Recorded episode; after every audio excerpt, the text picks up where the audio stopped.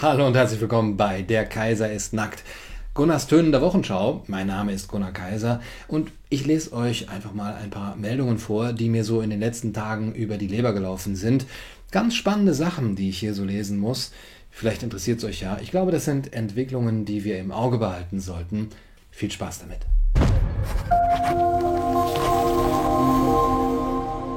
Ja, was haben wir denn da? Was müssen meine müden Augen lesen? Der Virologe Klaus Stör ist gegen die Maskenpflicht für Schüler. Klaus Stör war 15 Jahre lang für die Weltgesundheitsorganisation tätig. Er war Leiter des globalen Influenza-Programms. Und jetzt sagt er, wer glaubt, die natürliche Infektion bei Kindern verhindern zu können, hat den Sinn für die Realität verloren. Das soll es heute noch geben, so etwas wie Sinn für Realität. Also der Hintergrund ist, Sachsen-Anhalt zum Beispiel, Mecklenburg-Vorpommern, Hessen heben die Maskenpflicht im Unterricht zeitnah auf. Bayern zum Beispiel will daran festhalten, dort gilt sie sogar im Sportunterricht, unter anderem mit der Begründung, es gebe aktuell zu Tests und Masken keine Alternativen. Es gibt nie irgendwelche Alternativen, wenn man das will, was man will. Auch strikte Maskenpflicht, sagt aber jetzt der Virologe Klaus Stör, und ein strenges Testregime an den Schulen können daran nichts hindern, dass die natürliche Infektion bei Kindern nicht verhinderbar ist.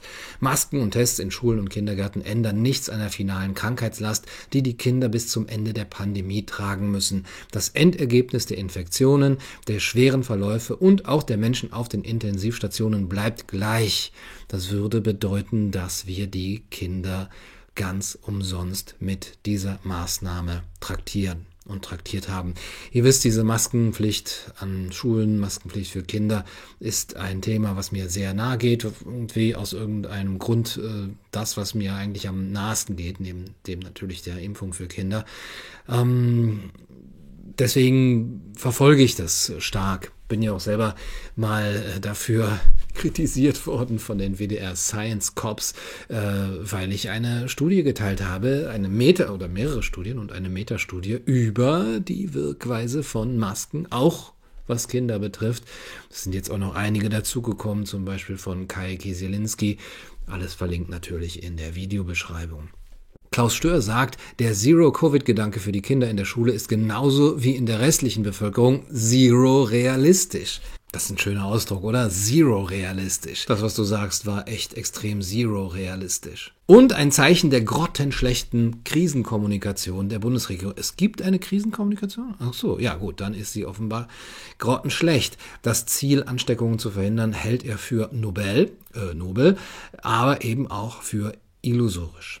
Ja, natürlich ist das ganz nobel, natürlich Kinder von allem irgendwie Gefährlichen fernzuhalten und äh, Kinder auch eben so zu behandeln, als würden sie dauernd eben ihre Nächsten und ihre Großeltern umbringen können. Das ist äh, nobel, sie so zu betrachten, aber es ist eben auch illusorisch. Ja, Klaus Stör ist nicht der Einzige. Wie erwähnt, auch andere Experten schätzen das ähnlich ein. Der Berufsverband der Kinder- und Jugendärzte nennt Maskenpflicht überholt. Sie leiste keinen erkennbaren Beitrag zur Eindämmung der Pandemie. Und dieser Berufsverband fordert das Ende der anlasslosen Massentests in den Schulen, eine Aufruf, ein Aufruf an die Ministerpräsidentenkonferenz geht von insgesamt vier medizinischen Fachgesellschaften aus, der Gesellschaft für pädiatrische Infektiologie, der Gesellschaft für pädiatrische Kardiologie, der Gesellschaft für Krankenhaushygiene, der Berufsverband, dem Berufsverband der Kinder- und Jugendärzte. Die fordern das. Und der Berliner Gesundheitsökonom Dr. Thomas Liedke, der ist äh, seit 30 Jahren im Gesundheitswesen tätig und auch Vater von zwei Söhnen, appelliert in einem Brief an die Bürgermeisterin Franziska Giffey, also Bürgermeisterin von Berlin, Maskenpflicht und Tests für Kinder abzuschaffen und er verweist dabei unter anderem auf die positiven Erfahrungen in unseren EU-Nachbarländern. Ja, auf einmal äh, guckt man ja nicht mehr so gerne über die Grenzen, was das angeht und da ist man absolut nationalistisch und äh, möchte nicht sehen, dass es vielleicht anders wohl auch besser geht und anders geht, dass es Alternativen gibt. Also in den EU-Nachbarländern Ländern, in denen der Schulbetrieb wieder ohne diese für die Betroffenen belastenden Maßnahmen läuft. Und ich möchte das bitte nochmal einem Kind erklärt haben, das täglich mehrere Stunden dann mit Maske, teilweise eben im Sportunterricht, sitzen und sich bewegen muss, während es in Fußballstadien kaum noch äh, kontrolliert wird. Und in England, ehrlich gesagt, aber das ist ja weit weg, da war ich letzte Woche im Stadion von West Ham United im London Stadium. 50.000 oder wie viel es waren, alle ohne Masken, alle ohne Maßnahmen, alle ohne Beschränkungen, keine Tests, keine Impfungen, keine sonst was, Einlasskontrollen, außer natürlich das Ticket, keine Masken, Jubel überall, in der Tube, äh, auf dem Weg zum Stadion, hin, zurück und so weiter. Und die Kinder, unsere Kinder, jeden Tag mit Maske.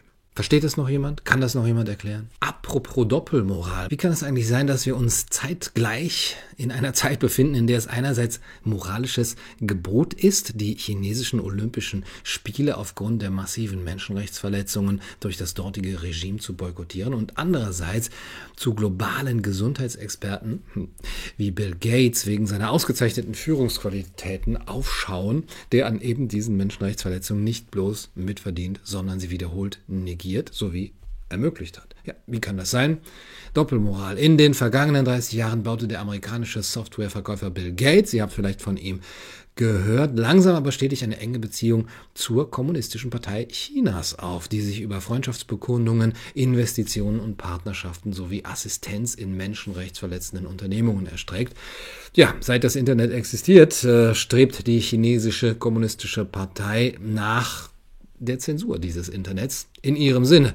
Bill Gates allerdings spielt das herunter. Wie der Autor Peter Schweitzer in seinem neuen Buch ausführt, spielt Gates seit 1995 die repressive Natur der KP und ihre Bemühungen um die Zensur des Internets herunter. Bemühungen, die seiner Meinung nach zum Scheitern verurteilt waren, es sei denn, das repressive Regime plante, Soldaten über die Schultern jedes Internetnutzers wachen zu lassen. Also Bill Gates hat das gedacht. Und da irrte er sich nicht nur gewaltig in Bezug auf die Fähigkeit Chinas, seine Bevölkerung zu zensieren, sondern sein Unternehmen half China aktiv dabei, so Schweizer. Bis 2005 hatte die KP ihre berüchtigte große Firewall errichtet und Microsoft half ihr bei der Zensur von Ausdrücken wie Demokratie, Menschenrechte, also Meinungsfreiheit, die Eltern unter euch werden sich erinnern, Unabhängigkeit von Tibet und so weiter.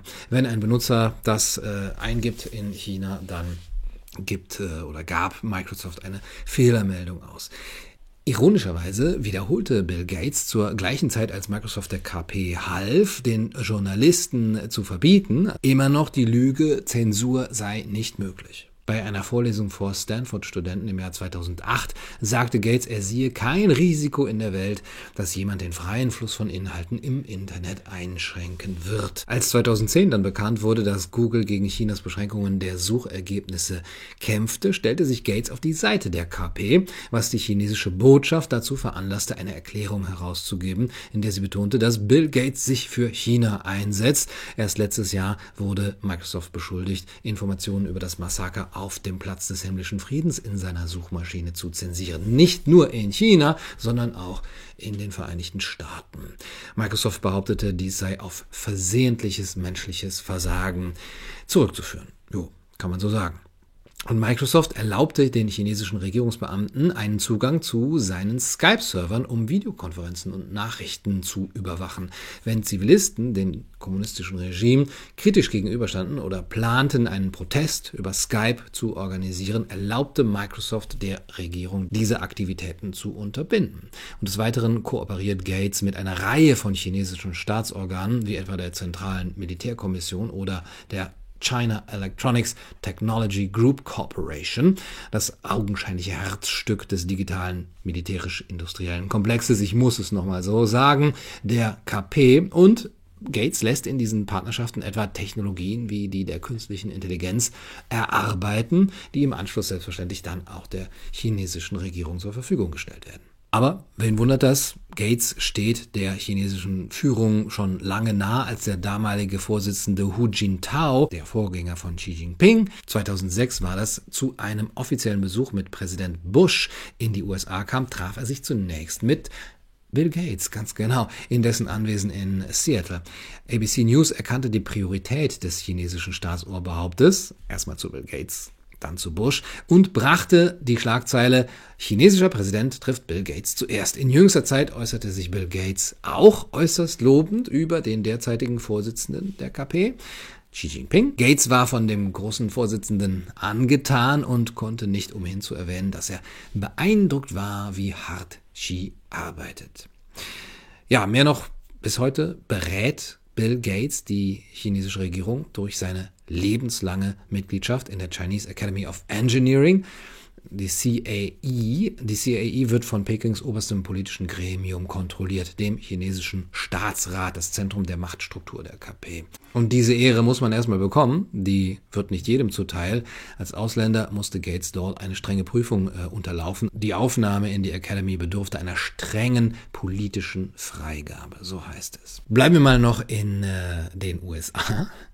Die CDC weigern sich, die von ihr gesammelten Daten über die Wirksamkeit von Auffrischungsimpfungen für 33 Millionen Amerikaner im Alter von 18 bis 49 Jahren zu veröffentlichen, weil sie befürchten, dass diese Daten die Unwirksamkeit der Impfstoffe belegen könnten. Die CDC kennt ihr, die Centers for Disease Control. Vor etwas mehr als zwei Wochen publizierten die CDC ihre Daten über die Impfeffektivität, haben es jedoch versäumt, einen Teil ihrer Daten zu veröffentlichen und dabei die Auswirkungen auf die 18- bis 49-Jährigen ausgelassen. Kann ja mal passieren. Wieder eines dieser menschlichen Versagen, von denen jetzt so oft die Rede ist. Ja, die profitieren halt nicht so sehr von den Auffrischungsimpfungen, die etwas jüngeren Menschen. Außerdem ließen die CDC alle Daten von Hospitalisierungsraten und Komorbiditäten von Kindern im Zusammenhang mit der Impfung aus. Ja, wen interessiert das ja auch? Also da, da muss man ja erstmal drauf kommen, dass sie jemand mal einsehen möchte.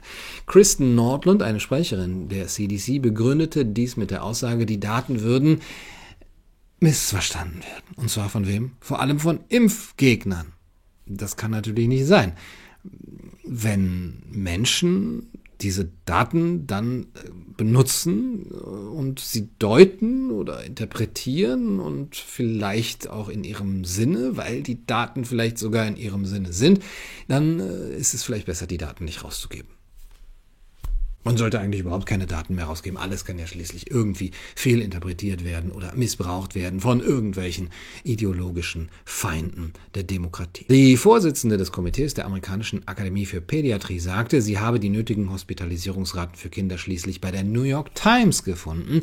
Diese hätte solche Daten seit über eineinhalb Jahren gehabt hört, hört, sie aber nicht herausgegeben. Ja, was interessiert das auch die Öffentlichkeit, die ja traktiert wird und getriezt wird mit diesen Impfungen, wie die dann wirken und wie dann eben die einzelnen Daten, Hospitalisierungsrate, Komorbidität von Kindern aussehen. Wen interessiert das schon? Dr. Paul Offit, ein Impfexperte, verlangte, die CDC sollen die Wahrheit sagen. Durch das Zurückhalten wichtiger Dateien seien amerikanische Wissenschaftler auf Daten aus Israel angewiesen. Die haben nämlich sehr gute Daten und wie ihr wisst, haben die auch gerade ihr Impfprogramm und ihre ganze Impfkampagne überdacht angesichts dieser Daten. Na, bleiben wir mal beim Thema.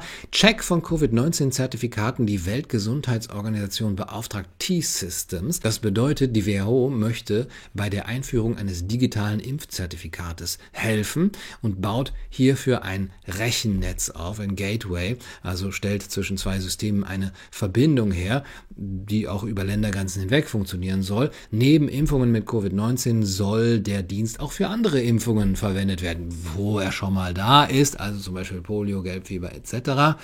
Ähm, Garrett Mehl, der Leiter für Digital Health und Innovation bei der WHO, ja, bleibt mal bei einer Sprache, ne? aber wenn man schon Garrett Mehl heißt, also Digital Health and Innovation bei der WHO, sagt, fälschungssichere und digital überprüfbare Impfnachweise schaffen Vertrauen. Vertrauen ist ganz wichtig. Die WHO unterstützt die Mitgliedstaaten daher beim Aufbau nationaler wie regionaler Vertrauensnetzwerke und der Prüftechnologie.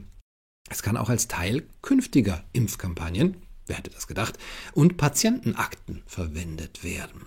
Da haben wir also das digitale Impfzertifikat für alle möglichen Impfkampagnen und für alle weiteren Daten, die wir dann da eintragen können. Transparenz aber natürlich und Datensicherheit stehen dabei an oberster Stelle. Das ist ja ganz klar, das schreibt ja auch schon Klaus Schwab. Der Quellcode, Quellcode der Quellcode der Software steht transparent auf GitHub öffentlich zur Verfügung, kann man also einsehen, unterliegt der Datenschutzverordnung der Europäischen Union. Da kann also gar nichts mehr schiefgehen. Und Gateway soll dann mit anderen Teilen des Systems zusammenarbeiten, die von der WHO eben äh, hergestellt äh, werden. T-Systems hat bereits das EU-Gateway für Impfzertifikate entwickelt, ähm, das Digital Covid Certificate, in dem mehr als 60 Staaten angeschlossen sind. Auch hatte T-Systems den grenzüberschreitenden European Federation Gateway Service entwickelt und aufgesetzt. Das gibt es alles, ist alles schon da. Mit diesem können dann die Corona Tracing Apps der Staaten, die dieses benutzen, grenzüberschreitend miteinander kommunizieren und funktionieren. Sehr, sehr praktisch also. Bei beiden gerade erwähnten Systemen haben SAP und Telekom eng zusammengearbeitet. Beides sind ebenfalls Industriepartner für die Corona-Warn-App der Bundesregierung. Und eine letzte habe ich noch für euch. Bleiben wir noch bei der WHO. Heute viel WHO, viel Impfung. Wer hätte es gedacht? Die Weltgesundheitsorganisation beschließt die Aufnahme von Verhandlungen über ein Abkommen zur Pandemievorsorge. Damit möchte sie im Rahmen ihrer eigenen Verfassung ein internationales Instrument ausarbeiten, um die Prävention, Bereitschaft und Reaktion auf Pandemien zu stärken. Falls noch welche kommen, könnte ja sein. Jeder Mitgliedstaat, der dieses Abkommen unterschreibt, würde damit anerkennen, dass die Verfassung der WHO bei Naturkatastrophen oder Pandemien Vorrang vor der eigenen Verfassung hat. Da wird also einem nicht gewählten nicht politischen Gremium, einer Non-Governmental Organization wie der WHO, Vorrang eingeräumt vor der eigenen nationalen Verfassung. Der Generaldirektor der WHO, Tedros Ghebreyesus, sagt unumwunden, wohin die WHO steuert. Es wird andere Pandemien und andere gesundheitliche, große gesundheitliche Notfälle geben. Die Frage ist nicht ob, sondern wann. Jetzt haben wir es ja gelernt. Gemeinsam müssen wir besser darauf vorbereitet sein, Pandemien auf hochkoordinierte Weise vorherzusagen, zu verhindern, zu erkennen, zu bewerten und wirksam darauf zu reagieren koste es, was es wolle, es gibt keine roten Linien mehr. Zu diesem Zweck glauben wir, dass die Nationen gemeinsam auf einen neuen internationalen Vertrag zur Vorbereitung und Reaktion auf Pandemien hinarbeiten sollen. Und, wie die Schweizer Gesundheitsexpertin Dr. Astrid Stuckelberger sagt, damit würde eben die Unterschrift eines Gesundheitsministers, eines einzelnen Menschen über das Schicksal von Millionen Menschen entscheiden. Was soll schon groß schiefgehen? Das war's für heute bei Kaiser TV, bei unserer ersten Sendung von Der Kaiser ist nackt. Ich hoffe, es hat euch gefallen. So, war noch was? Ach ja, genau. Ihr seid die Ersten, die es erfahren. Es ist noch ein Buch erschienen von mir. Die Ethik des Impfens. Könnte ein Thema sein, das in den nächsten Wochen und Monaten wichtig wird, aktuell wird, virulent wird. Wer will es sagen? über die Wiedergewinnung der Mündigkeit, heißt es von Gunnar Kaiser. Es erscheint jetzt im Europa Verlag. Ihr könnt es jetzt natürlich bereits schon vorbestellen. Und ich glaube, am 14.03. ist es dann auch in jedem Buchladen erhältlich, denke ich mal, pusht es auf die Bestsellerlisten. Ich bin euch dankbar dafür, dass ihr das mit dem Kult äh, so schön gemacht habt, dass es gut angekommen ist, dass ihr das nachfragt, dass ihr es bestellt bei den Buchkomplizen oder bei mir oder im Buchladen oder wo auch immer. Und wem der Kult irgendwie zu dick ist oder im Moment zu viel oder wer gerne zwei Bücher von mir haben will, der kann jetzt eben dieses etwas dünnere Buch hier auch über die Ethik des Impfens kaufen. Kleine Empfehlung von mir. Vielen Dank, das war's von mir bei Der Kaiser ist nackt. Ich hoffe, es hat euch gefallen. Gute Nacht und viel Glück.